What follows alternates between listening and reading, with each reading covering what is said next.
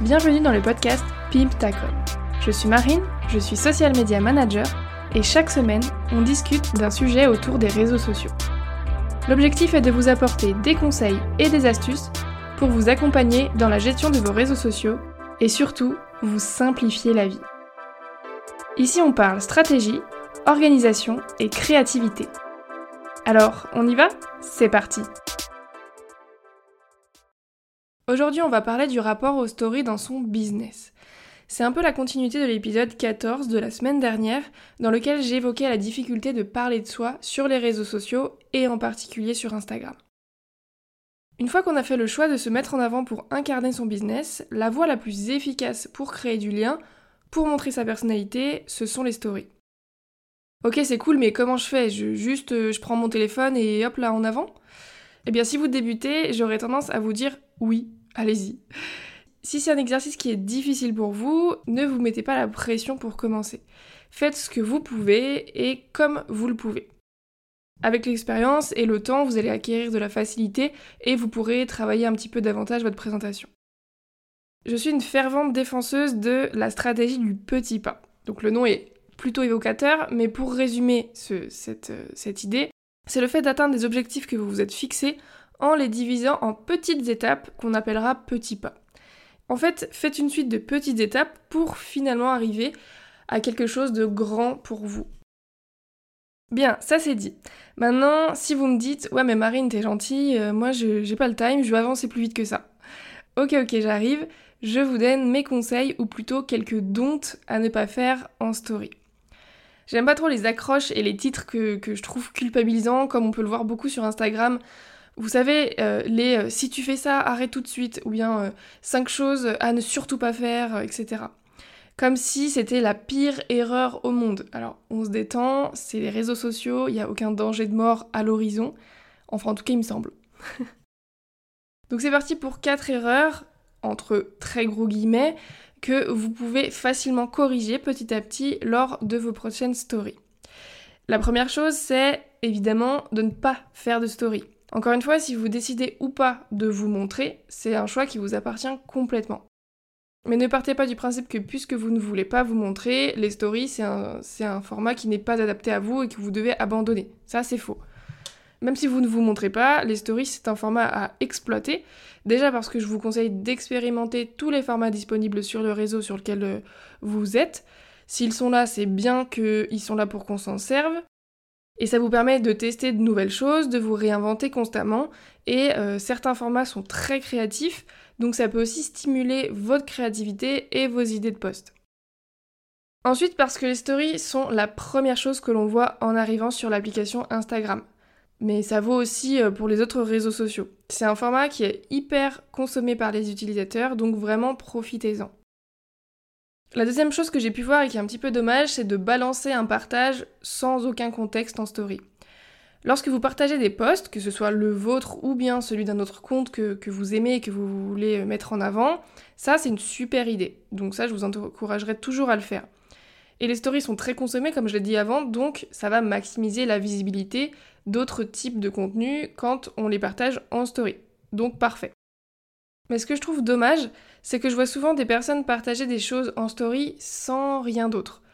Pas une petite phrase pour contextualiser le sujet, et ça c'est un peu embêtant, parce que quand on arrive dessus, on se demande bah pourquoi, quel est le sujet, ça tombe un petit peu comme un cheveu sur la soupe. On sait pas vraiment ce que c'est, on sait pas de quoi ça parle, et quand vous partagez un, contenu en story, N'hésitez pas à vous mettre à la place de la personne qui va regarder votre story. Il faut qu'elle comprenne ce que vous voulez partager et pourquoi vous voulez le partager. Donc mon conseil, c'est de toujours contextualiser votre partage. Ça vous permet d'indiquer à votre audience ce qu'elle doit faire. Donc vous pouvez mettre une petite phrase d'appel à l'action, par exemple, allez voir ça, ça explique tel bien tel ou tel sujet, ou euh, ça explique comment faire telle ou telle action, par exemple. Ça permet aussi de teaser un petit peu. Et oui, on est un peu là pour communiquer, donc il faut donner envie, il faut un peu, titiller la curiosité de votre audience pour lui donner envie d'aller cliquer sur le post que vous avez partagé. Et enfin, ça donne plus d'importance à votre partage. Si vous ne mettez rien, on peut tout de suite se dire ok, il ou elle a partagé en cliquant juste sur partager à l'arrache complet et hop, elle, elle est partie. Et ça serait un petit peu dommage.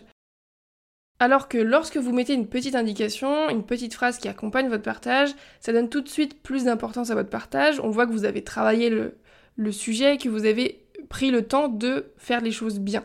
Ça paraît rien comme ça, mais je trouve que ça fait vraiment la différence. La troisième chose qu'il faudrait corriger aussi si vous le faites, c'est de ne pas sous-titrer les stories. Ah, les sous-titres.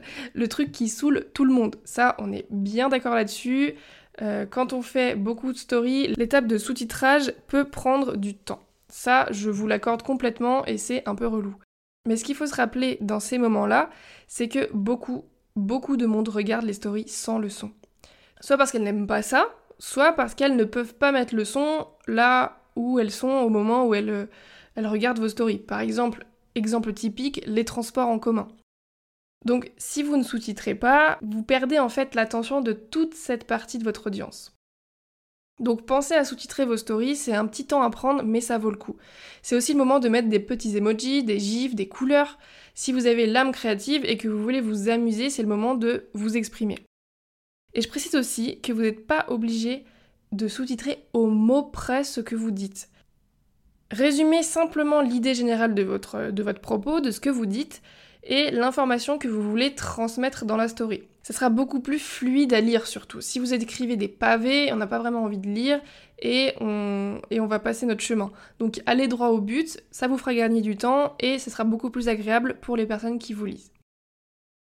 Et enfin, pour terminer, la quatrième erreur en story, c'est de ne pas utiliser les stickers.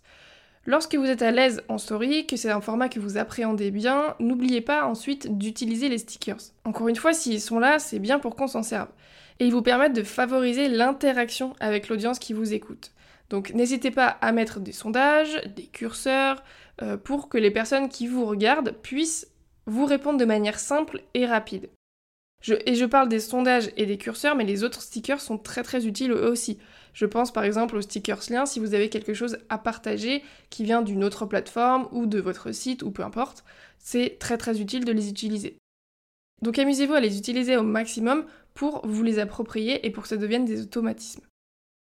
Voilà, c'est la fin de cet épisode qui vous donne des petits conseils à mettre en place facilement et surtout rapidement parce qu'on est bien là pour ça. Hein. Donc pour récapituler, utilisez le format story et testez de nouvelles choses. Lorsque vous partagez quelque chose, n'oubliez pas de contextualiser un minimum ce que vous voulez partager pour le mettre en valeur.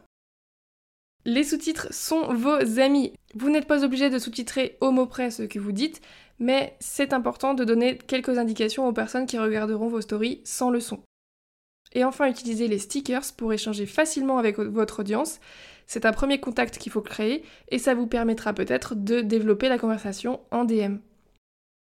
Et moi je vous dis à la semaine prochaine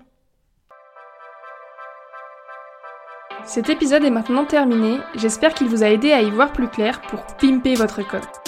Si vous souhaitez écouter d'autres épisodes, vous pouvez vous abonner à Pimtacom sur la plateforme d'écoute de votre choix, pour être notifié des nouveaux épisodes chaque mercredi. La meilleure façon de soutenir le podcast est de prendre une minute pour laisser une note et ou un commentaire.